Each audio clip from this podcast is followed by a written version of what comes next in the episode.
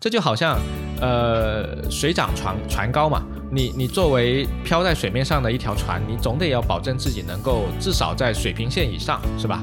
对你要不然的话，你跟不上这这条水平线，你就沉下去了。你沉下去，那你就直接就 GG 了。所以我说，保持一个学习的心态，可能其实它应该作为一个互联网从业人员的一个基本要求，对吧？它应该是一个基本要求。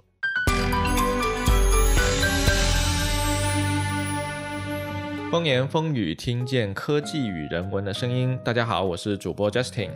大家好，我是主播自立。好的，欢迎回来。上一期节目我们讲《全球通史》这一本书，讲了上册。转眼间，我们又回来又过去了一周。这周我们有时间了，把下册录了。其实还是很忙碌的之中挤出来的一点时间，想要把这个东西给它做完。我们开场是不是应该讲点别的？还是动身也可以啊。所以说，你还有在玩这个游戏吗？呃，佛系玩，我比较喜欢去钓鱼这种。有时候中午跟那个同事连个机，我还是觉得把它当社交游戏在玩。中午联机是是有的，就在在公司同事的时候可以跟大家联机，然后卖大头菜啊。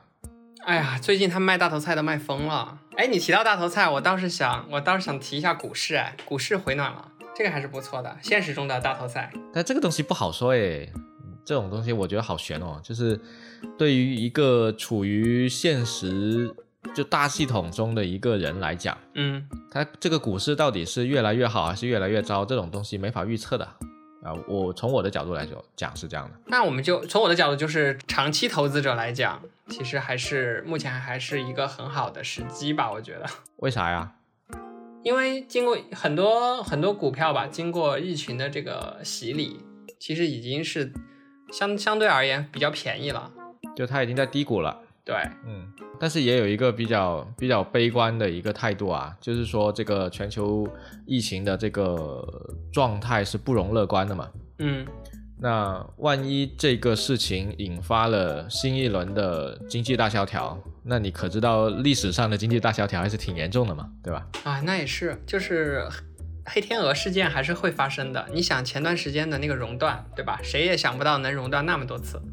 所以说，对于我这种掌握信息太少的平民来讲，我觉得反正是挺不乐观的，就是觉得挺悬的，感觉跟赌博差不多。啊，那就跟赌大头菜一样了，是吧？这个周末大头菜一下子烂掉了，你就没有了。啊，不过游戏里的大头菜还是值得买的，各位听众朋友们，如果有在玩动森的话。哎，所以 最近你在你在沉迷炒股吗？炒动森的股？炒大头菜，我前两天那个三百三百多卖出去了，我花了六十万买的大头菜，然后卖了两百万左右吧，哇，那翻了很多倍啊！翻了一两倍多吧，还是回收了一笔的。然后你基本就在游戏内财富自由了吗？啊，没有，哪有？你知道后后期的那些建筑动不动都一百多万呢。啊，这么贵啊！这个世界不适合我。我现在那个房贷在一百二十多万，然后我还舍不得还房贷，我打算打算等那个这周那个大头菜开卖了之后再炒它一轮。啊，就是用钱生钱，利滚利，可以可以。因为你炒大头菜，你没有心理压力啊。你万一卖不好好价钱，你可以去别人岛上卖，对吧？你有一个保保底的东西，就你只要加的好友够多，你是稳赚不赔的，基本上是稳赚不赔的。所以你可以发现任天堂其实他并没有把现实中这种这种压力带到游戏里面去，他还是觉得说你可以不还贷，你也可以去好友家去卖高价。总的来说，整个游戏没有在为难你。哎呀，这种游戏它不能像现实一样啊！像我在现实已经够惨了，为什么我还要去游戏里面再体验一次这么悲惨的生活呢？对，是不是？哎，不过前段时间不是说动森被封了吗？啊，国内的事情是吧？说到说到这个，正好因为那个本来因为疫情加上那个动森大火的这件事情，那个 Switch 不是涨价了嘛？哎，就是在前几个礼拜不仅不仅 Switch 涨价，游戏也涨了。啊，对啊，两个都涨，就跟那个健身环差不多。因为疫情，你大家都待在家里，然后健身环莫名其妙的就涨价了。然后我我本来就在那个 Switch 刚发售的时候就已经有一台了嘛，对吧？对啊，然后一不小心我太太先入坑了，所以所以我现在怎么玩的鼠怎么玩的这个游戏呢？我是在涨价前刚涨价起的时候又买了一个 Switch。那本来不是一一台机器可以玩两个吗？就是你可以把那个手柄拆下来，然后你们在同一个岛上。我我有看到这个攻略这这个就是问题所在嘛。啊，如果说这个岛他已经玩过了，那那我玩起来就没有意思了。我我的剧情全都被解锁完了呀。哦，你是这样想的，嗯，难道不是说共同打造一个岛吗？一个白天耕种，一个晚上劳作。那你如果说白天一起来，那个树就是轮到我玩的时候，树都已经被摇完了，那我要干啥呢？你就不能进行猛男捡树枝的动作了，是吗？对，所所以，我本来在同一台机器玩的时候，我还以为就是每两个账户可以开两个不同的存档嘛。对，它不行。然后结果没想到，对，结果没想到我跟着那个新手指引，他让我去捡树枝嘛，我就去摇树，摇了半天，我说哈，没有树枝掉下来，为啥呀？然后最后发现全被我太太给摇光了。啊，你们也是够狠。所以迫不得已，我只能再买了一台。然后我买的时候还有点心疼的，结果现在呢，这个已经买不到了，而且我买的现在卖的那个价格是我买的价格再加个一千多块钱，我觉得我好呃买买的好值得，跟我一样，我不是年前买的吗？也赚到了，而且最近任天堂的股票也是蹭蹭的在涨呢，价值投资是吧？就好像哔哩哔哩价值投资一样，对。不过我们不推荐股票啊，我们只是我们是一个人文节目，好，把话题扯回来，好。扯回人文，我们上集节目讲了全球通史的上册，那么上册呢，就是到公元前一千五百年以前，一千五百年以后呢，就是一个比较接近我们近现代的这么一个世界了。就很多故事，大家其实都已经相对来说比较了解了，对吧？对，而且代入感也会更强一些。总的来说，下册呢就分为三个比较大的阶段。第一个阶段是西方，尤其指西欧这个世界呢，它是从公元一千五百年到一七六三年这段时间，是西方开始从一个落后的地区变成一个增长革命的一个地区。那第一个阶段呢，就是那个我们上次也也提到了，一四九二年这个哥伦布发现新大陆，就是发现美洲新大陆，对吧？那么这里就有一个很有意思的问题了，为什么哥伦布要去发现新大陆？你知道吗？为什么？这我还真不知道哎，至少这本书里没有讲吧？这本书好像没讲那么细。对，这好像是我我忘了全球通史有没有讲了，可能没讲那么细啊。嗯，就是当时不是一个地理大发现的时代嘛，所有的人都想要去找一个新航线嘛。那这就说到为什么所有人都要去讲新啊发现新航线了。首先，西欧国家。它虽然落后，但是它是有贵族的，有贵族它就会有消费需求。东方国家呢，当时是一个发达地区，对吧？发达地区它就可以生产奢侈品，西方贵族需要奢侈品，东方东方国家生产奢侈品，那么中间怎么打通呢？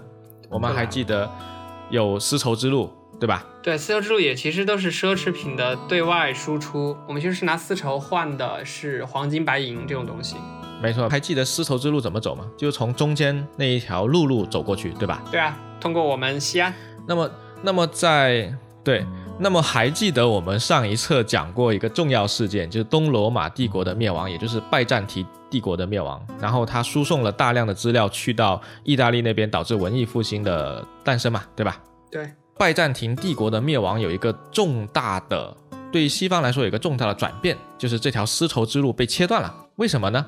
因为中间割据在中东这一片地方的人是伊斯兰教世界的人，他们跟基督教的人是水火不入的。还记得那个时候还有一个十字军东征嘛，对吧？发起了好多次西方到到这个伊斯兰教这边的一个十字军东征这个这个事件，那实际上跟他们宗教的一个一个信念是很有关系的。我们都知道，这个基督教和伊斯兰教其实他们发源是一样的，对吧？对，都来自于这个犹太教的那一波。那本来耶稣他就是个犹太人，然后后来他创立了基督教，然后被那个圣保罗他后来发扬光大，就是这个基督教不再是犹太人的宗教了，变成了全球全世界所有人类的宗教。然后最后基督教统一了这个这个欧洲的这个世界。那这个伊斯兰教呢，其实由穆罕默德创立的，他也是在麦加那一块起来的，只不过他。他也称他是一个真主的一个代言人，但是所以他们其实《古兰经》和那个圣经有一部分东西是同源的，嗯，就是旧约的部分是同源的，就来都来自于犹太教的那一套嘛，对吧？但其实后面的那一套他们是水火不容的，所以这两个世界呢，他们是互相看不过眼的。对，我们还记得文艺复兴的时候，英国很厉害的一个文学家叫什么？叫莎士比亚嘛。他写过一个很有名的剧，叫那个《威尼斯商人》。我们可能高中都学过这个课文，都有？都有都有读过其实。讲的就是威尼斯，当时意大利还不是一个统一的民族国家，它还是一个呃代指那个地区，所以威尼斯它其实是一个公国，对吧？嗯那威尼斯这个公国呢，它由于地处呃那个商贸的要地，西方人想要买东方人给到的奢侈品，他们就要经过威尼斯这里，然后中转。所以说，威尼斯商人在这里面赚了好多好多钱，对吧？所以就留下了一个骂名，说他们都是奸商。那么当时他们最想要的利润最高的一个东西，你知道是什么吗？就是西欧国家从东方国家这边运过去的应该还是丝绸吧，香料，香料还是丝绸。香料。对，没错，统称香料。但其实香料有很多种不同的香料，像胡椒、肉桂等等这些东西，其实都是在里面。那其实，在《全球通史》这本书里面，它并没有解释说，呃，为什么西欧人那么需要香料这个东西。然后，呃，可能有其他的书籍会做一个详细解释啊，但是这里就啊触及我们的知识盲区了，对吧？嗯但是不管怎样，香料这个生意呢，它的利润是极高的。我来举一个例子，你就知道它的利润有多高了。那个当时不仅是哥伦布啊，还有好多其他的冒险家、航海家，不是四处去寻找新的航线嘛？因为我们从威尼斯过来的这这条路很复杂，而且中间还隔着一个伊斯兰世界，你其实不太能够像以前一样做一个大量的贸易。在航海技术发展的西欧，他们就想，哎，那我能不能通过左边就是我们西边的那个大西洋，寻找一条新的航线，直接通往我们东方中国和印印尼那一片。去寻去运香料回来，对吧？那其实就有两派了，一派就是哥伦布那一派，对吧？哥伦布他是当时很多那些冒险家，他们是去找了西班牙和葡萄牙王室去给他们做资助的，他们给他钱，然后呢，他们就可以去组建他们的舰队、水手，然后带齐所有的装备什么的，然后就出发。那哥伦布呢，他是觉得我往西走，地球是圆的，一定能够到中国，对不对？所以那个时候，其实他们已经对地球的认知的这个科技到了一定的程度，同时航海技术也到了一定的程度。至少所有人是知道地球是圆的，但是他们没有算准的是到底往西边走多久可以到中国，这个是没有算准的，这个也是很有意思的一点啊。，而且也很倒霉啊，就是一直往下走，要走那么大的一个非洲大陆的海岸线的边缘，你没发现？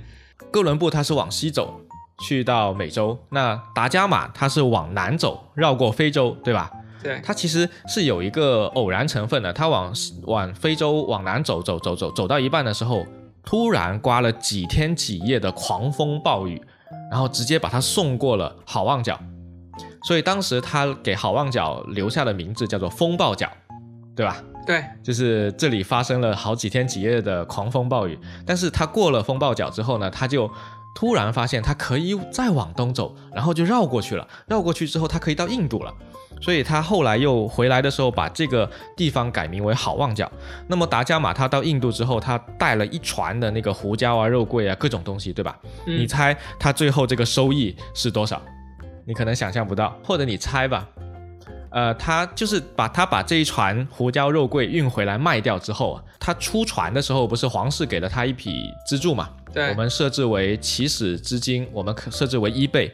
你觉得他回来之后能够收获几倍的收益？他应该能收获一百倍的大头菜收益，有没有？啊、没没到那么夸张，没到那么多啊没到那么夸张，但是也有六十倍。哇，你想想我，我出一条船，一条舰队，对我出一条舰队出去，回来回来60条可以收益六十倍。然后我就可以开六十条新的舰队再去倒腾一次，对不对？对，其实是很厉害。当然，他大部分收益都回给呃归给皇皇室了，这个是签 签好的协约。但是他其实还是收益还是蛮大的。所以你想一想，欧洲人出一趟能跟达伽马一样回来，我是不是这辈子就发了？嗯，对吧？那倒是。你想想，我在动森里面卖大头菜，我要是六十倍的收益，我现在就有三千万动森的金币，我现在其实盖个豪华房子都没问题。但是你可能要去一个非常远的好友的家里，而这个好友你还要寻找，这是一样的。就我可能要啊，当然今天科技不一样了，我们现在可以网上卖大头菜，你知道吗？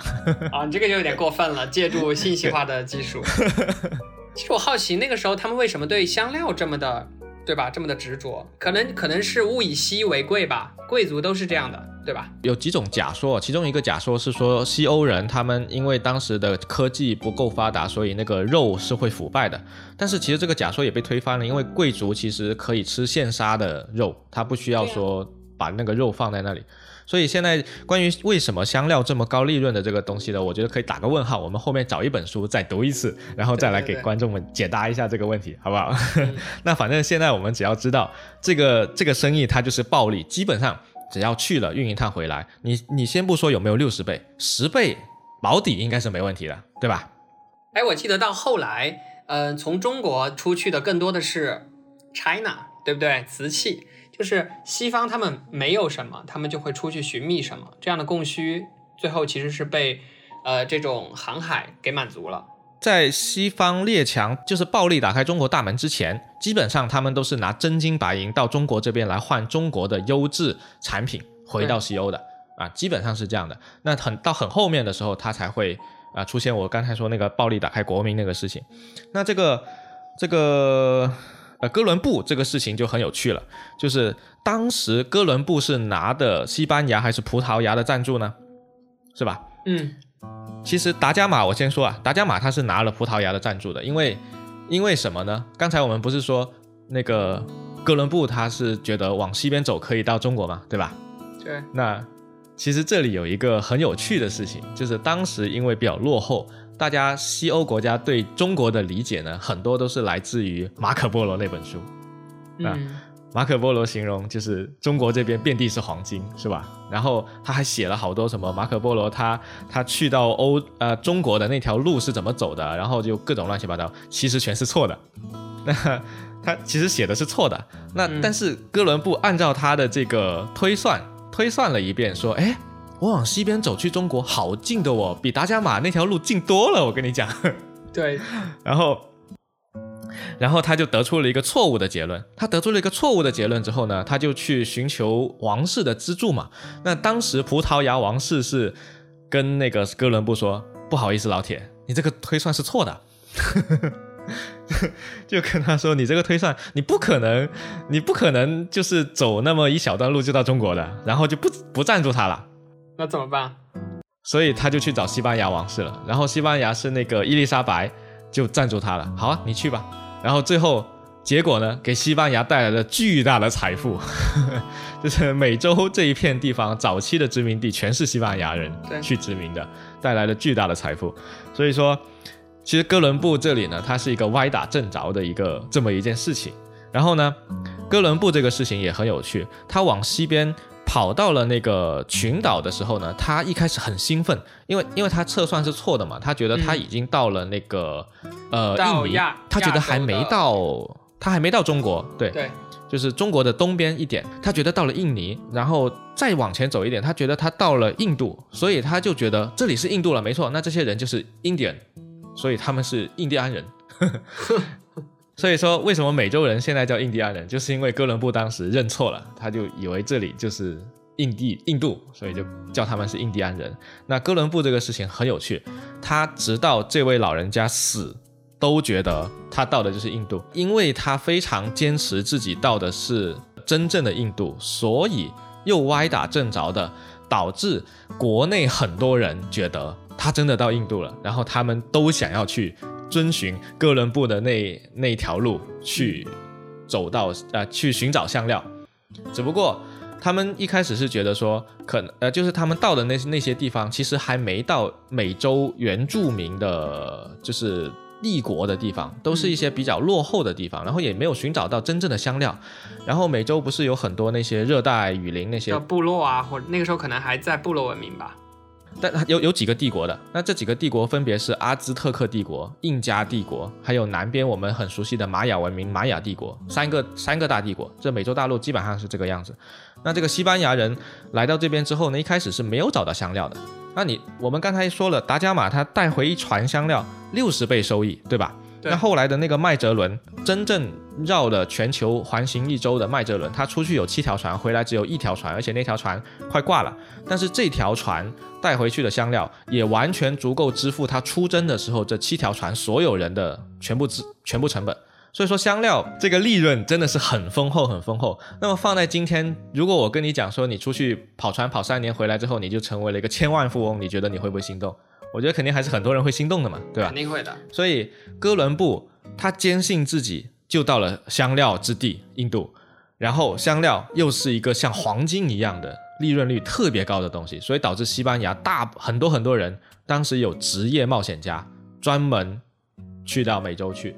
这里面《全球通史》这本书呢，其实它讲的更多是一个宏观层面上的，就是西西方人到了美洲之后，美洲发生了什么变化；西方人到了非洲之后，非洲发生什么变化，对吧？然后开辟了新航线之后，全球的贸易被被收到了一起，全球的统一性开始有了一个呃、新的开始。它它是从宏观的视野这么去看的，但是呢，从微观上，我们又知道说，西班牙人到了美洲之后，这个印第安人灭绝的差不多了，对吧？对他们还带去了病病菌吧，我记得没错的话。对，带去了病菌。那这个事情又是怎么一回事呢？我可以分享一个小故事，不是有好几个帝国嘛，都被西班牙人直接灭亡了嘛。当时美洲的土著，呃，少说也有几百万人，那整个大陆加起来肯定是上亿人了，但是呃，或者是几千万人的级别，但是在生活在帝国里的那些土著人，少说是几十万到几百万这么多人，对吧？那我可以给你一个数字，就是这个西班牙人，呃，印加帝国是被这个很有名的一个西班牙人叫做皮萨罗这个人给直接灭亡的，或者是说他带领的西班牙人去灭亡的。那这个人他去打这个印加帝国的时候，实际上只带了一百六十八个人。这就是一敌国啊。他他是怎么做到呢？有没有觉得很神奇，对吧？嗯，那其实，在另外一本书我上册的时候也有提到过，虽然还是没看完，但是啊，我都没看那本。它可以作为全球通史在细节上的一个补充，还有一些现代科学上的一个补充。这本书叫《枪炮、病菌与钢铁》啊，大家很有有有兴趣的同学还是很值得看一下这个书，很有在细节上很有趣。那这个皮萨罗这个人呢，他当时跑到这个西班牙这里呢，是在秘鲁高原的一个城市，这个城市叫卡哈马卡。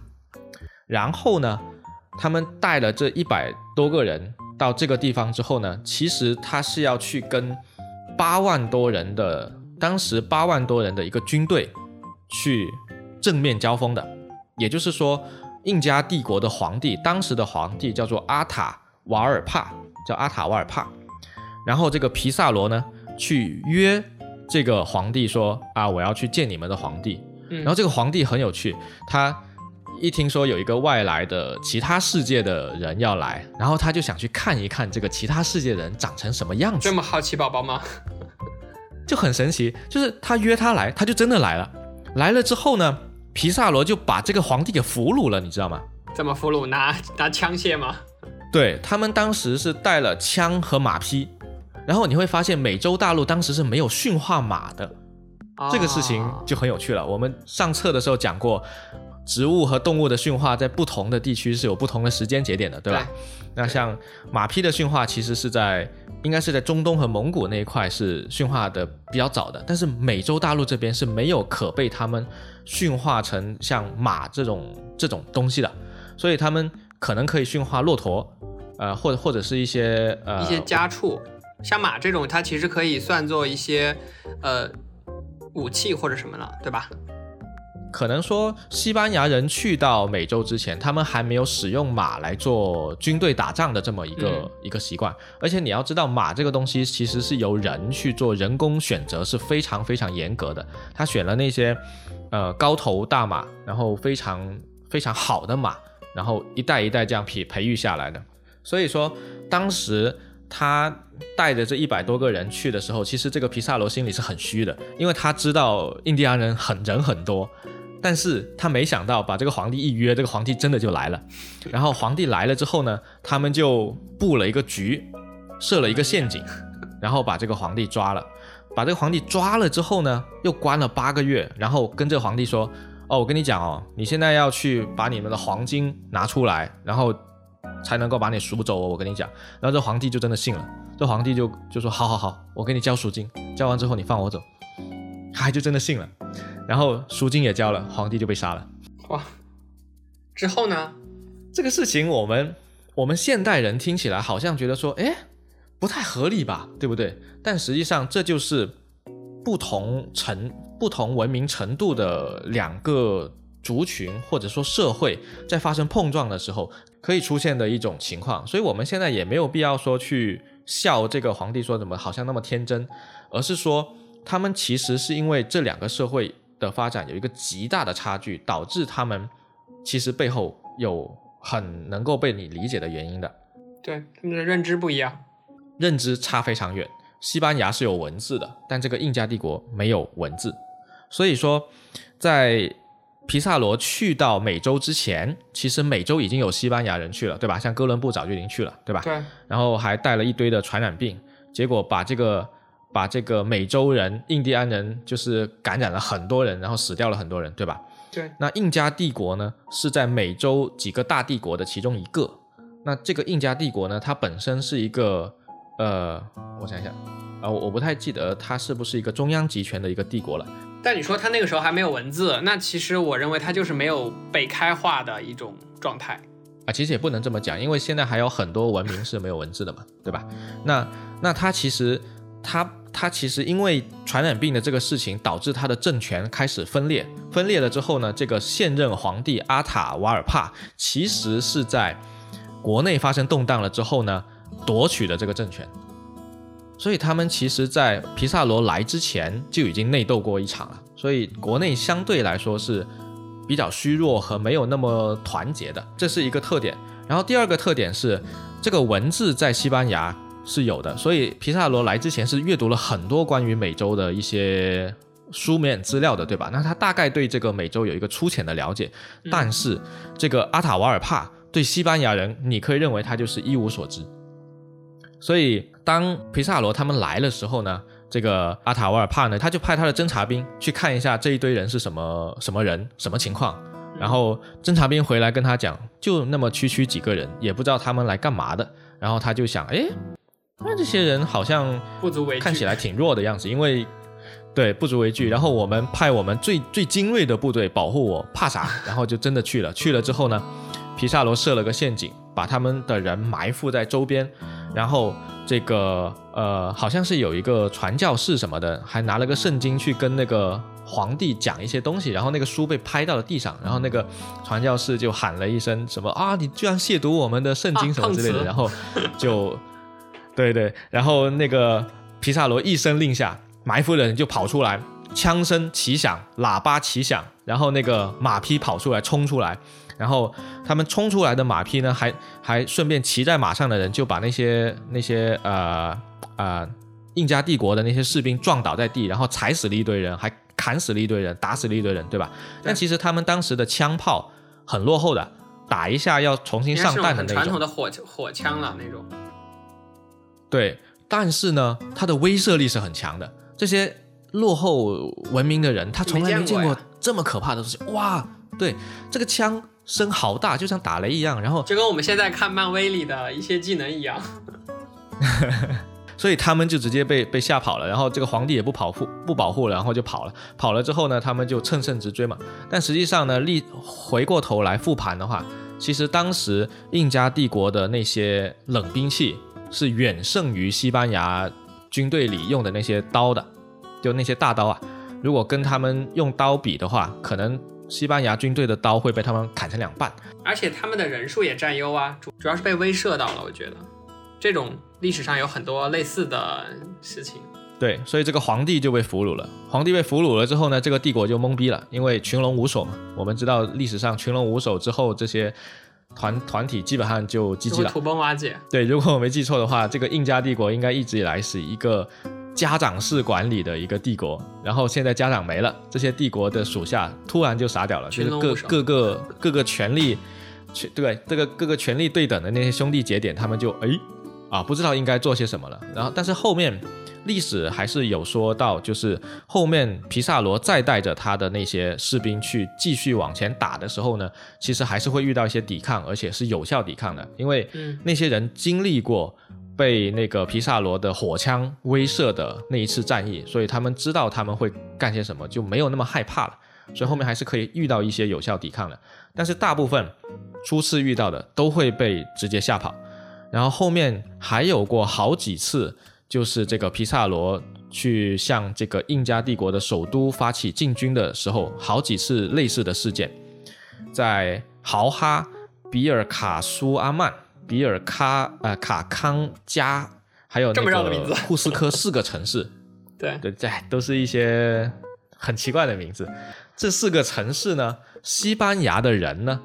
只有八十个人、三十个人、一百一十个人和四十个人，那基本上每次都是要对付几千个人、几万个印第安人这样的一个规模。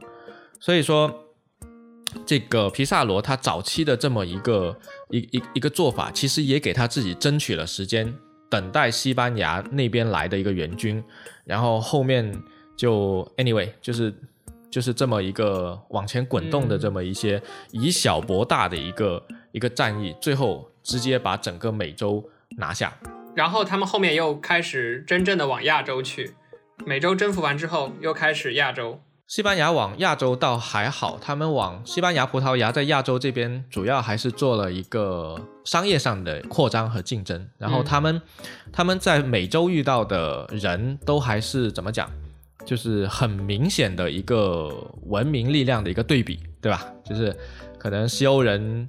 技术上强势很多，然后包括去到非洲去去买卖黑奴，其实也是的。但是到了亚洲这边之后，他们发现，突然发现，呃，亚洲这边的发展没有他们想象的差距那么大，他打不过了，对吧？所以到了后面，伊比利亚就是那个伊比利亚半岛，就是西班牙、葡萄牙这两个航海大国，到了这边来呢，主要还是做一个贸易上的竞争。所以到了这边之后呢，呃，也没有。能力去做一个征服者的角色，所以说在一千五百年到一千六百年这一段时间呢，前半部分就是西班牙、葡萄牙开始的这么一个大航海时代，那么接下来登场的就是荷兰、法国、英国，整个瓜分世界的这个局面就形成了。哎，但是这个地方我我其实印象比较深刻的一个是，呃，麦哲伦他其实是唯一发现。亚洲的一个可行的航道的人，对吧？那段时间，通往亚洲的可行航道，你你说的应该是指向西向西一路绕那个地球一环地球一圈吧？因为航线其实是有的，航线就是达伽马一路到印度那一条线就是 OK 的，就是绕非洲南端嘛。对，其实我印象深刻的是说，他们航海航海途中，很多船员去患上了这个坏血病，其实也对他们的整个。瓜分的这件事情影响很大嘛，然后坏血病这件事情，其实在医学上，包括在科学上，都是有呃一个很重要的叫什么来着？呃，促进吧，就是船员得坏血病，但是他们并不知道什么原因，直到后来后来，嗯，发现说，哎，吃柠檬可以治坏血病，然后呢？呃，就每次航海都会多带一些柠檬，直到最后来，最后来才发现说是柠檬里面的维生素 C 或者是什么能够定点的治疗这个病，所以它是对近现代的一些呃像双盲实验啊，或者一些一些科学的论证的方法，其实有一个启蒙的事件，其实在这里，这是我印象比较深刻的一个事情。对，所以说其实这个这个事情一路到第七编，其实也是有这么一个，就是在西欧来讲，它有这么一个正向的一个一个循环，还有千丝万缕的一个关系。就是我作为一个航海家，我没有钱，那你王室给我钱，给了我钱之后，我赚了钱回来再再反哺给你，对吧？对。那这里其实还会有一个航海技术的一个发展，还有一个，它就会促进说国内的航海呀、造船业呀都迅猛的发展。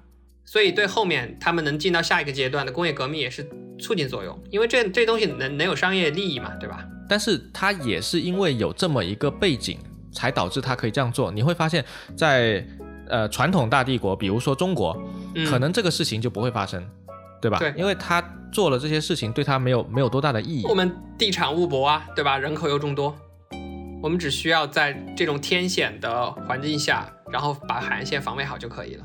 呃，就好像那个西班牙有一个贵有一个贵族的称呼叫伊达哥，对吧？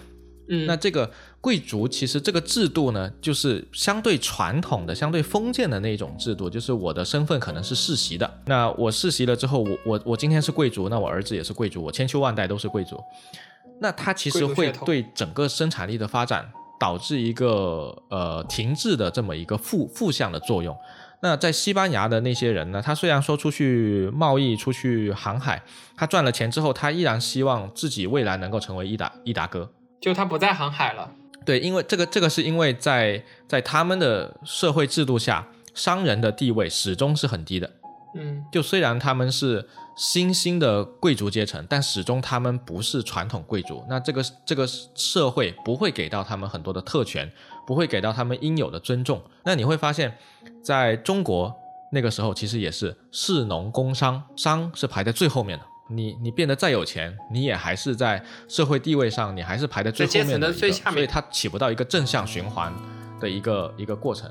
所以说这就来到我们第七边，也就是一七六三年到一九一九呃一九一四年中间的这一段时间，其实它最重要的几个事情就是科学革命、工业革命和政治革命。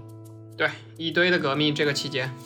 其实他们这三个革命是相辅相成的。我刚才说的那个，呃，贵族的一个世袭制度，导致他没有办法鼓励那些商人投入到再生产，鼓励他们去继续往前滚动发展，就是在政治制度上，呃，一个落后的一个表现，没有得得到认可。其实需要革命。对，所以说我们会发现，呃，英国它的新兴贵族是可以在。政治上获得一定的尊重，还有一定的特权的。嗯，那这也导致了在法国会后来有一个法国大革命，对吧？对，法法国大革命其实也是一个类似的这么一个事情。然后同时科学上，在这个时候呢，牛顿的万有引力是吧？我们从小学到大的这么一堆经典的物理学，哥白尼啊、伽利略啊，这些地心说、日心说啊，是吧？都出来了。所以这些东西加在一起之后，它们都是相辅相成的。因为我科学啊不啊，因为我工业上要去挖矿，有一个用更好的呃能源，还有比畜力更稳定的一个动力输出的需求，所以就有人去发明了蒸汽机，改良了我的一个挖矿抽水的一个效率。我挖矿抽水的效率高了，我就赚了更多的钱，赚了更多的钱，我又回过头来投资到。这个科学的发展，那科学的发展又对它有一个促进，然后他们的一个相互促进，导致了这个新兴贵族阶层的一个富有。他们一富有呢，这个地位的要求就上来，地位要求上来，就希望回回下啊回过来去导致这个政治制度上的一个革命，政治制度的革命又导致这个新兴阶层的利益得到了保障和鼓舞和巩固，然后他们就会继续投入更多的资金啊或者人力在。科学在技术这方面，所以说整个来讲，它是打破了一种原来的在可能在东方帝国，它是一个自给自足，我就是每天都做一样的事情，我也还是非常繁荣、非常稳定的一个社会结构。但是在西欧不一样，西欧本来就是一个破碎的一个废墟上重建的这么一个一个一个社会、一个文明，所以它给我的感觉有一点像那个日本更愿意去学习外来。东西，那西欧可能更愿意去接触一些创新的东西，然后去不停的去滚动发展他自己，对吧？对。那这个是一个第七边这个地方。那其实讲到工业革命这里啊，其实有一个当时他有讲一个修铁路的大亨的一个例子，他修了一个非常，呃，就是本来在一个大峡谷很难通过的一段路，他找了很多人去修了一座巨大的一个吊桥。啊，算不算吊桥？好像也不叫吊桥，就是用木头盖起来一个，在大峡谷之间盖起来一座很长的桥，然后中间可以通行铁路。我当时看到这个例子呢，我倒是想到历史只会记得修铁路的那个出钱的人，你发现没有？实际上，真的冒着生命危险去修铁路的人，他可是一一个字都不会提的，发现没有？这不，这不是跟长城是一样的吗？对，长修长城的是谁？是秦始皇，跟那些死去的那些奴隶没有半毛钱关系。这就好像我们今天，我们很多国内的大公司，对吧？其实真正在做事情的都是一线的人，但是实际上首富是马爸爸，对吧？大家只会说马爸爸的公司怎么样，但是不会说马爸爸的员工们怎么样，是吧？对，这个是一个让我颇为感慨的事情。而且你会发现，以前可能是迫于政治上的一个约束，导致这些人他比如说被一个帝国的皇帝所统治，然后政治上约束了你，必须要为这个国家牺牲。但现在好像变成。呃，有大公司这么一种在经济利益的一个共同目标上的一个组织体，然后所有的人为了这个组织，或者说为了自己个个人的一个利益去去付出和努力，然后最后历史还是会记得这个组织的领头人，对吧？对。当然，这个这个不平等，我们之前上上册也说过啊，就是在薛兆丰的那个经济讲义里面也提了，就是你的 boss 他肯定要获得一些特权的，否则就没人想做 boss。对吧？对，而且这个不平等也是在推动着整个社会的分工的细化和这个进步吧。就是你不能，你不能是完全没有这种，完全没有这种的话，效率就得不到提升，分分也不会得到合理的分配，对吧？最后其实反而不利于整个社会的发展。对，但是我倒是有一个想法，是说我们可能现在的这个社会在制度上还没有发展出一种。呃，足够能够适应我们现在的生产力的这么一种制度，嗯，这就回到我们《全球通史》这个书里面，其实作者一有经常提到的一个观点，就是技术革命往往是为我们人们所很容易接受的。为什么呢？因为它通常会给我们带来生活幸福感的提升，对对吧？比如说像特斯拉的出现，iPhone 的出现，对吧？这种东西我们大家都很欣然接受嘛。但是呢，社会革命往往是要打破我们既有的一些社会道德观、伦理观，还有我们继承啊约定俗成的一些风俗，这些东西的打破，其实是会让人们很不舒服的。对，我们是要付出代价的。所以反而我们社会革命跟技术革命相比，我们的社会革命是远远落后的。目前来看，我觉得是这样。呃，其实是这样，就是技术革命一直以来都是，啊，不叫革命吧，就是技术的进步一直以来是先于社会的进步的，就社会进步会滞后。其实这个也让我想到了，呃，最近看那个《西部世界》，哦，不是，对，《西部世界》的最新章节里面，啊，这个涉及到剧透了，哼，好吧，那就是说人们的分工可能更细化了，可能你之前是。你这个人适合做什么？那未来你就会被安排在这种岗位上去做，可能就一直去做。这可能只是说大家对未来的这种阶层的一种想法吧。我就不能再说多了，再说多了就这真的剧透了。不过我倒是觉得这个想法稍微有点悲观啊，就是对，可能在就比如说在社会主义这个东西它被被某些人发明出来之前，没有人知道社会主义是什么样子。这这话没错吧？对，书里面也有讲到很多像民族主义啊、自由主义啊、社会主义啊，它其实它都有讲到。然后它是紧接着说各国的革命之后的产物，我觉得这个可能书本里面讲的会更多一些吧。不过我想说的反而是说，像那个修铁路大亨的这个故事，或者是说像阿里巴巴的马云这样的故事呢，其实我感觉我们当然能够理解到这里面的不平等和缺点，还有待改进的地方，但是可能今天处于二零二零年，今天的我们还没有办法想象出一种足够。有效和适应这种发展力的制度还没有一个足够完美的解决方案，所以我们勉强接受了这种缺点和不平等。对，因为现在的科学进步就是要先于社会进步的。啊，对，但但这就好比当年还处在奴隶社会的那一些奴隶们，呃呃，你你有看过《为奴十二年》这部电影吗？就讲美国黑人的啊，我看过，还有那个呃，Jungle Unchained 就被解就被解救的江哥啊，被解救的 Jungle，对，其实。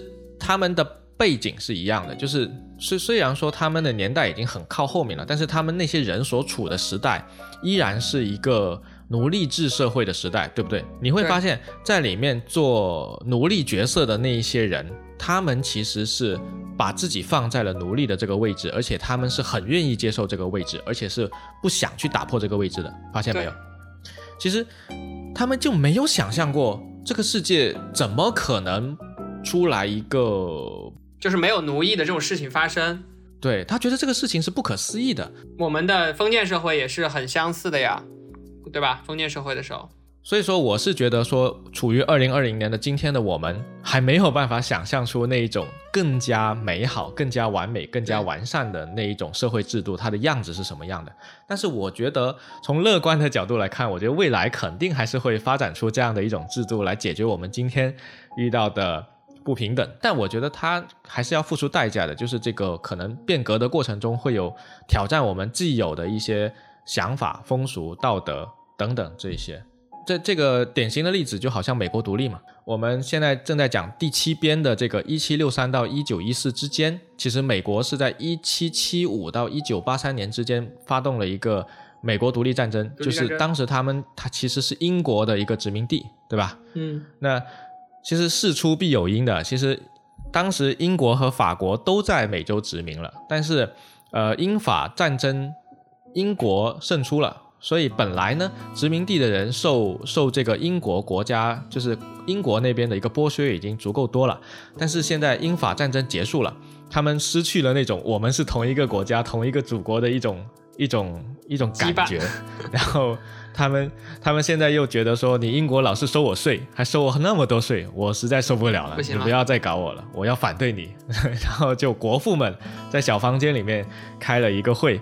写了独独立宣言，然后就开始打响了美国独立战争第一枪。美国独立宣言的这个事情，我我敢说肯定是在那个时代的一个先驱，在他出来这个东西之前，可能都没有人敢想象说一个呃民主主义的国家是应该是这个样子的。而且它出来也不是说一下子就天翻地覆，而是说不停的去迭代，不停的去完善自己。美国的一个国家的体制，它很明显的一个特点是它可以自我完善。每年不停的在不停的在自己去给自己补充一些更多的更好的东西，在迭代它自己，它的法律也是可以这样不停的去自我完善的。呃，南北战争之后，奴隶就奴隶制就被废除了，这也是他自我完善的一面。所以说，这个是我们第七编，就是一七六三到一九一四，然后再往下，呃，接下来第八编的话是一九一四年以来西方的衰落与成功的世界。那我们可以看到这里有一个对比，就是一个是西方衰落了，然后另外一个是世界走向成功，就走向我们今天这个样子。那这个一九一四年发生了一个什么事情呢？一九一四年是发生了一个第一次世界大战，这个事情想必大家都应该相对比较了解了。我们对一战和二战，其实在我们的历史课本里都有大篇幅的去讲啊，包括它的成因、它的发展、它的意义等等。那在一战和二战期间，呃，在一战期间，你印象深刻的是书里面有提什么？其实他书里有提到一组数据哦，就是像一战和二战有两个刚好完全相反的一个对比，就是一战被证明是防守端优于进攻端啊，这个怎么说呢？怎么讲？就是我防守端就是挖一堆战壕，就挖一些很深的战壕。如果你有去看一些一战、二战的电影的话，你会发现那些士兵其实都是躺在那个战壕里面的。然后那个战壕挖了好多的地下隧道，他们都是睡在里面，吃住都在里面的。而且最近也有一部电影叫《一九一七》，我不知道你看过没有？那我们还没看呢。不是，这个电影还是很棒的。它是一个假的一镜到底的一个电影，就是从头到尾就是一个镜头，然后一路一路一路一路一路拍下去，从头拍到电影结束，假的一镜到底啊。但但是还是很不错的，反映的就是一战末期的一个一个事情。然后他演示的那个一战时期的那些战壕啊，然后德军和英军之间的一个冲突啊，还有空军啊什么那些东西，你就可以看到一战的那个背景。那当时防守端优于进攻端带来的一个问题是什么？就是发起进攻的那些人死很多人，死非常多人，就一手难攻死的人数远大于防守端。对，二战是倒过来，二战是进攻优于防守。所以德国一一上来发动闪电战之后，二十呃三十六天，三十六天就拿下波兰。你想想，一个月多月，一整个国家没了，整个国家没了，全部变成了德国的一部分。这个这个事情现在想都不敢想，对吧？啊，当然现在有另外一回事，等会再 回头我们可以再聊一聊核冬天这个事情。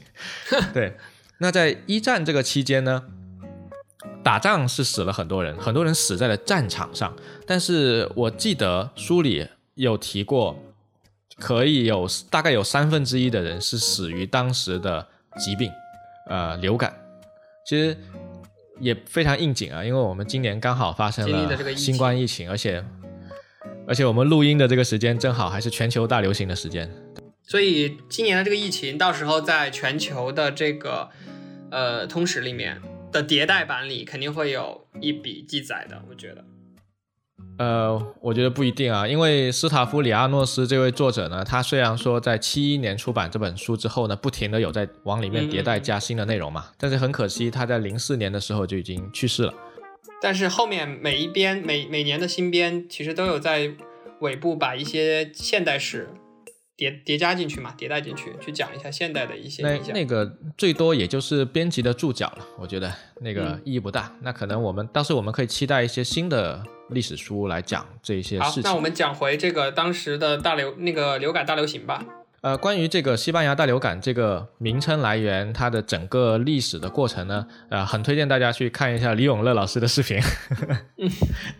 对，李永乐老师有一期视频，对于这个西班牙大流感做了一个非常详细的解说啊。那这里我们只是简单的讲一两句，就是他的这个状态跟我们最近遇到的新冠疫情是稍微有点像的。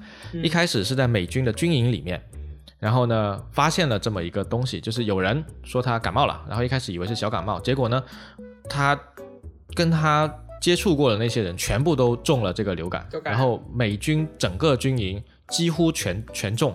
但是当时的一个特点，第一次爆发就是在美军军营，特点是轻症，就是大部分人的症状不是很严重，所以死的人不多。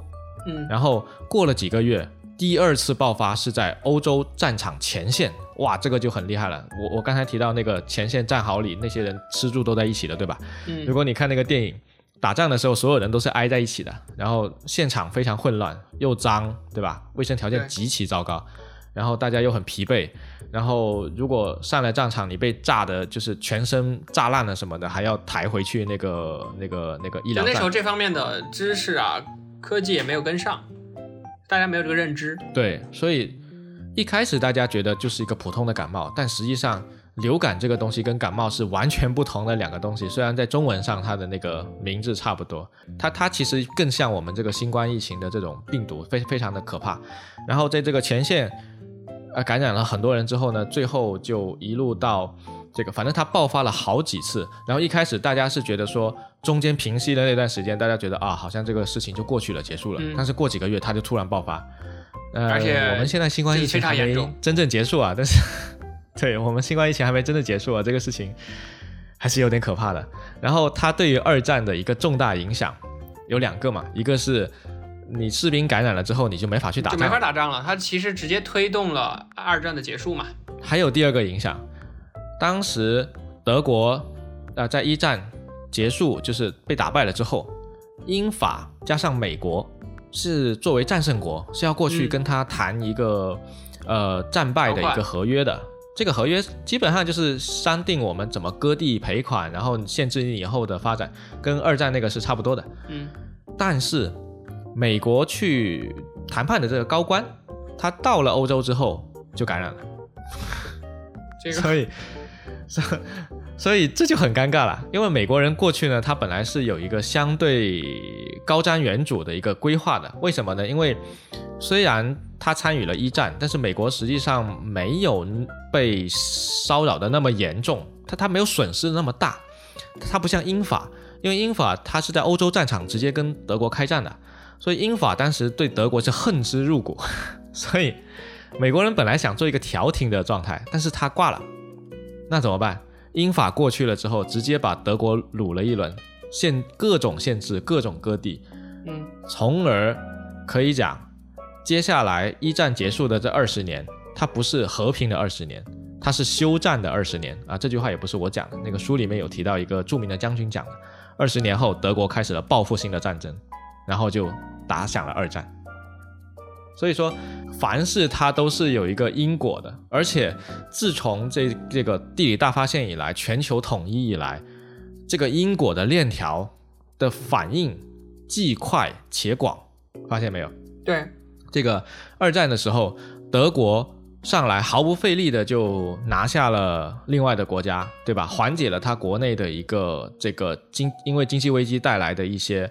一些问题，因为他经济危机会导致他国内失业嘛，而且他还是战败国，就更惨了。对啊，他可能是最惨的那个。然后他失业了之后呢，整个国家就动荡不安。动荡不安怎么办呢？他就发展军备。发展了军备之后呢，那些失业的人就可以去军工厂打工了。军工厂打工了之后呢，他就有了军事呃武器资源。有了武器资源，他总得找找架打吧，对吧？然后他就去找架打。找架打了之后，他就可以获取更多的资源，然后还可以获打开一个更大的市场。OK，德国打完了。那隔壁亚洲的兄弟日本发现了，他们毫不费力的就这么干翻了几个国家，而且当时还有一个类似联合国的一个国际联盟组织，那个组织是没没没没有用的，因为他们没有军队，而且还对德国的入侵坐视不理，所以鼓舞了日本。你看到没有？欧洲的战争鼓舞了日本，然后日本就开始了入侵满呃满洲的计划。我靠，这个事情就变成了一个全球的一个连锁反应。对。那当时在二战的时候，那个全球化程度还不是特别高的时候，就已经这么可怕了。那你想象一下，今天，今天处于牵一发动全身的状态，就比如石油战争的这件事情，对，各国都被拴在上面的。但石油战争其实还好，它算是一个不动用武器的冷的战争。对不对？就有点像冷战嘛。当然，冷战大家最怕的是美国和苏联真的要打起来，因为两国储备的核武器是可以把地球毁灭很多次的。嗯，就是他们他们真的打起来，那就不是说德国打打了一个月之后，日本发现了，然后才慢慢开始打，而是说其中一个国家打起来，一天内这个地球可能就没了，就很可怕的一件事情。所以说，全球化跑到我们今天二零二零年，它。信息是瞬间传递到全球的，所有的变更也是瞬间传递到全球的，连新冠疫情也是在短短几个月内全球就大爆发了。所以全球化是一个就是大趋势，应该说已经是一个既成事实。这一期我们就没有讲太多特别细的东西啊，而且这些东西我觉得大家看一看这本书，其实收获会比我们两个不专业的人来讲收获更大。其实作者更希望我们通过对这些。呃，历史的一个了解，然后能对今天我们的生活有一些启示，或者有一些思考吧。像上期我们就已经说过，它每一期结尾都会有一个历史对今天的启示的这么一一个一个章节，讲呃总结一下这个历史上发生的这些事情，对于我们今天的人来说都有哪一些启示。自立，你读完这一本书之后啊，你觉得历史上的一些事情？和今天的一些状态的一个对比，对你的启示最大的有哪些？对我启示最大的其实是科技对科技这一块在整个人类历史文化长河中的影响吧。就是我们刚才其实也讲到了，就是科技跟社会，科技永远是更前的，社会是滞后的。就比如说现在的这个五 G 技术吧，那我们现在五 G 技术来了之后，它其实会有更多的风口，有更多的机会。但是现在我们去并感感觉不到，我们也不会去重视它，就可能突然某一天全面普及了，然后又出来几个风头上风口上的技术也好，产品也好，那时候你说，哎，我当初怎么没有去想到它？其实你在那样的一个环境下，你就是滞后的，你没有去思，没有去把握好那个风口，但是历史上却总有人能够站在最前面，就比如说特斯拉。他看到了这个电池这一块的一个前景，一个影响，所以我我反而是觉得说，就是我们要保持一个对信息的呃追逐吧，就是一直掌握最新的全球化的信息的内容，这样我们才能在整个呃历史的变化过程中不至于那么的被动。所以这是我我的一个感受，就是要更主动。你这个倒是引发了我几个思考，一个就是你说特斯拉掌握了那个。那个引领了潮流嘛，其实可以这么说嘛，对吧？那其实再再往前以前，就是那个福特，他发明了 T 型车，就是这种比较廉价的汽车，导致美国整个所有的家庭人手一辆车。对。那在其实，在它 T 型车出来之前，其实大部分人都还不知道，我想都还没法想象我拥有一辆，就不会觉得说我需要一个这样的东西。所以其实是他在创造这个需求，对吧？然后我们发现，其实科技真的帮我们创造了好多需求。在 iPad 出来之前，你也不会有 iPad 的需求，对吧？这个是一个一个技术带来的一个需求。另一个就是我觉得是一个量变引起质变，就是历史上所有的这些东西，它都不是说一夜之间突然之间就急刹车啊，或者突然之间来个掉头什么之类的，不存在这种东西。就是它都会有一个埋在那里的引引线，然后就是慢慢慢慢的发展，慢慢慢慢往那个地方走。就是所有的事情，它其实都是有一个因果，有一个积累，积累到一定程度，它突然之间就可能一个标志性的事件，然后它就发生了一个质变。就像特斯拉的这个事情，不也是一样的嘛？如果说，呃，Elon Musk 他早期不是 PayPal 黑帮的那些人的话，他哪有这个原始资基本积累？对，呃，原始资本积累，资本积累，对，这个这个这个是他。它积累的一部分。另外就是，如果那段时间美国不去推绿色能源的话，它哪里可以去拿到政府的一大笔资资助，对吧？他也做不到。那还有一个就是，他当年连竞争对手都算不上的另外一家呃做电动车的一个公司，其实在电池技术上已经做到了一个相对成熟，但是还缺一些 breakthrough 的一些技术点出来。就他有办法集成了所有这些条件，并且在电池技术上有一个呃。怎么讲？就是他积累的这些东西导致的电池技术的一个突破，所以才使得他做特斯拉成为了一个可能。种种的这些东西，它都是积累到一定的程度之后，它才可以做得到的。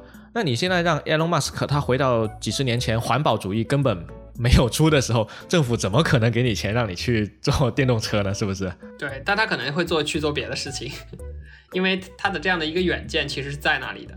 没错，没错，就是他可能会做其他的一些，在他那个节点。积累到了一定程度之后的一个事情，所以我觉得你说保持一个信息吸收的这么一个状态，还有一个不断学习、不断学习的一个状态，我觉得真的是非常非常重要的。尤其是像你和我都是在互联网行业工作的嘛，这一点尤其的感受深刻。那前段时间我在 Twitter 上面正好看到有人在讨论一个话题啊，就是说啊，他提到一个一个一个名词叫做技术贬值啊，嗯，呃。具体的原文我不是很记得清了，但是大体的意思就是说，可能几年前你觉得，呃，你你手里所掌握的那个技术，就可能专指写代码的技术吧，你掌握的技术已经是很牛逼、很前沿了。但是过了几年，你会发现这个技术已经不值一提，或者说它已经成为了业界的一个标准。你要是没有这个技术水平，那你其实就已经落后于业界了。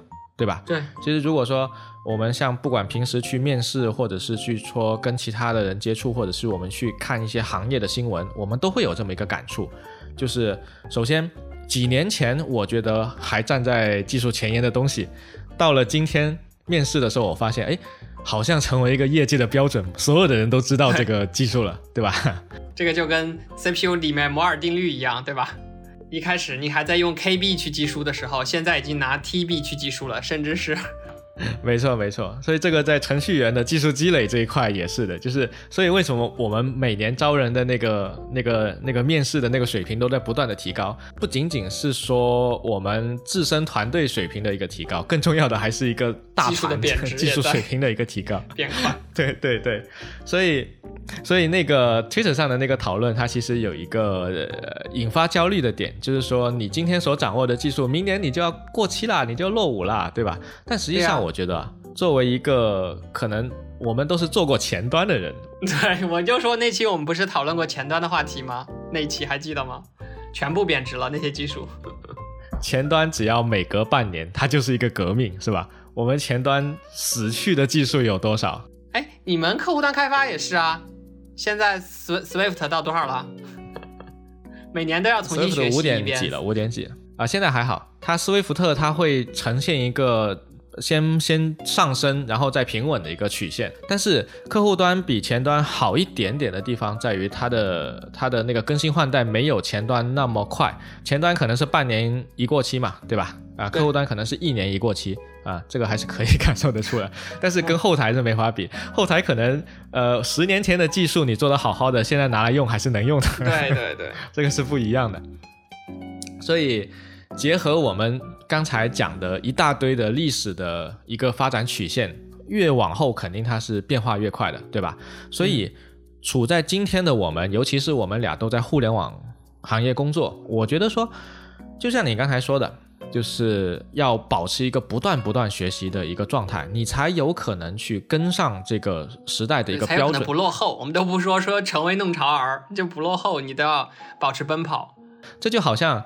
呃，水涨船船高嘛，你你作为漂在水面上的一条船，你总得要保证自己能够至少在水平线以上，是吧？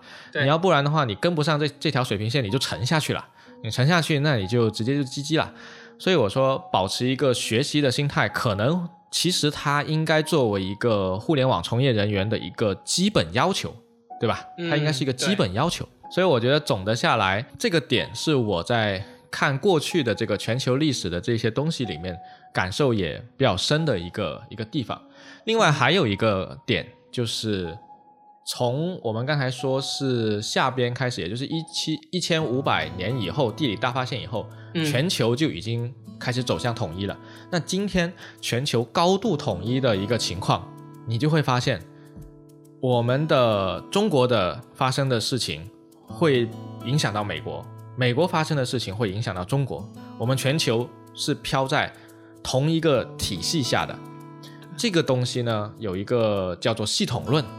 的这么一个概念，它可能是从那个可能，比如说物理学啊或什么那那边，呃研究之后得出来的，就是说用系统的角度去看待我们所有的事物，比如说经济学上面会有一个所谓的经济周期这么一个东西。啊，当然现在很多呃，请大家不要去相信那些什么公众号写的什么经济周期四年、八年、十年那种，经济周期是没有人可以预测的，不是说金融危机啊，对。就不是说谁都可以预测这个经济周期的，这个不存在。但是从系统的角度来看呢，就是它会有一个起伏，这个我们是知道的啊。它会有一个起伏，就是你经济会有个上行的阶段，会有一个下行的阶段。那可以很明显的感受到，我们零八年以后每一年都在喊今年是最好的一年，所以我们其实是处于一个缓慢下行的阶段。那因为专家们他们都知道说有上行就会有下行，他们就要尽量的去把这个上行。和下行的曲线做得相对平稳，对，因为我们有有有有很多工具可以去做嘛。这个东西呢，就推荐一本书，也是我，不过我这个书看了看完也蛮久了。这个是以前那个歌词经理啊推荐给我的一本书，啊，中文名叫做《系统之美》，哦，我不知道你有没有看过啊？没有，《系统之美》，系统之美，对，它的中文名是叫这样，那个英文名叫做啊，Thinking in Systems，a Prime Premier。啊，决策者的系统思考其实就是从系统论的角度去思考，而不是说从一个单点的角度去思考。这就好像全球史观，它是一个从全球整个系统各个地区的联系和冲撞这个角度去思考，我觉得是有一点像的。对，对你这个让我想到，就是我读完这本书啊，读完《全球通史》这本书，其实对我的史观是有一个改善的，因为之前我们的史观只停留在说。以前可能从中国的这个角度去去看，去看了一些历史的读物。那现在从更多的是从全球化的一个角度。那后面我们在遇到很多东西的时候，我们思考的时候就会带着一种国际化的感觉，国际化的范儿去思考，不会只局限在说中国，中国会怎么怎么样，可能会想一下，呃，能不能影响到外面的人，或者外面的人能给我带来多少，呃，这种输入出输入型的这种可能性。对，这个是我觉得另外一个你刚才启发到我的点，我觉得挺好的。就是我觉得，就我们读书学习总是要能够举一反三才是合理的。你要是说，呃，读了一本书就是照照照着搬的他的里面的所有的观点，那其实就没有获得一些比较有价值的东西。尽信书不如无书。对，那全球东史老是告诉我们历史对今天的启示，那我们总是要自己亲自去想出来，对，去思考现在。我们俩都在大公司工作，那其实我们都是在一个大的组织里面去做事情。我们自己每天看到的事情，可能是我们个人的一个工作特别微观的这种，所以我们更缺少的是一种宏观的上帝视角的东西去看待一下我们所处的环境。对我可我相信，可能很多听众听众朋友都是说在某个公司打工哦，那甚至你可能是一个高层。那如果是的话，那挺好的。那我们这个节目受众还挺广的哈。但是我先假定我们的听众朋友大部分都是呃一线打工的员工啊。那这个时候呢，你如何去跳出自己？就是一线的一个身份，如何去以一个更宏观的视角去看你所处的环境、你的组织、你的公司、你的行业，甚至你的行业所处的一个主要市场的国家，还有全球呃形势对它的一个影响，对吧？这个就很重要，因为现在全球高度统一的一个情况下，并不是说远在美国的一个蝴蝶对你就不会有影响，错了，对吧？其实所有人的所有事情都会互相影响，只是一个呃快慢的问题而已。这就让我想到，就是之前去听，比如说风投圈的 Real 他们的一个线下活动，我就发现投资人在这个方方面上还是很有优势的啊，是吧？他们的视角一一直都是以一种很客观的第三方的视角去看待企业也好，团队也好，对吧？对他们就是以一个相对看行业的这么一个状态去看嘛，要不然的话投资就亏死了，对吧？嗯，但他们也有也会有他们的局限啊。你看瑞幸这一次那个大暴雷，那哎，对哦，瑞幸投资瑞幸的那些人，我们可以我们可以马后炮的说，这些人他就不是在做价值投资。嗯，未必，说不定他认为，我我觉得说不定他认为他不是最后一波嘛，对吧？就跟比特币一样。嗯嗯，对，就是说他也有可能是等着割下一波韭菜，也是有可能的。但是对但是不管怎样嘛，但最后那一波人是一定是血亏的。对，总是会有暴雷的时候，所以其实投资人他在去看一个公司给他的一个，不管是数据也好啊，画饼也好，故事也好，他如何能够通过这些表面的东西去分辨它背后的这个真实的情况 其实我觉得是挺难的，嗯其实是挺难的。所以说这个东西，我觉得只能说是自己判断、自己学习、自己积累。你要说有谁能够去告诉你啊，今天新冠疫情，明天会怎么样？那这种事情我觉得是不靠谱的，就跟以前的祭司和巫师是一个道理。只能说你对你对呃整个宏观的事情这种大局观越了解，你可能对未来发展的这个趋势的方向可能越准确。对，可能会越有自信吧。对，可能可能越有自信吧。对，从个人的角度来看，有自信就已经是挺挺棒的一个事情。关于《全球通史》这本书上下两册，我们就都唠嗑唠完了，挺好的。对它是一本非常值得推荐的书。嗯本播客节目呢，除了讲科技，也会讲讲人文。然后这一次，我们要不立个 flag，下一期讲科技，下一期讲科技啊？苹果发布会什么时候？对啊，没关系，我们还可以有别的科技的主题。我们的那个 Trello 里面，也可以，也可以。下一期讲科技，好，先立个 flag，下一期讲科技啊。呃，我我们不限定什么时候的科技。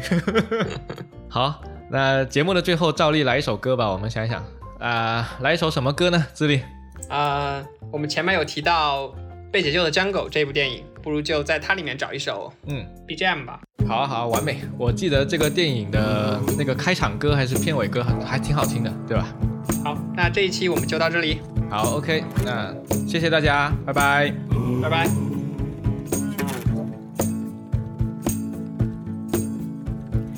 Felt like the weight of the world was on my shoulders. Pressure to break or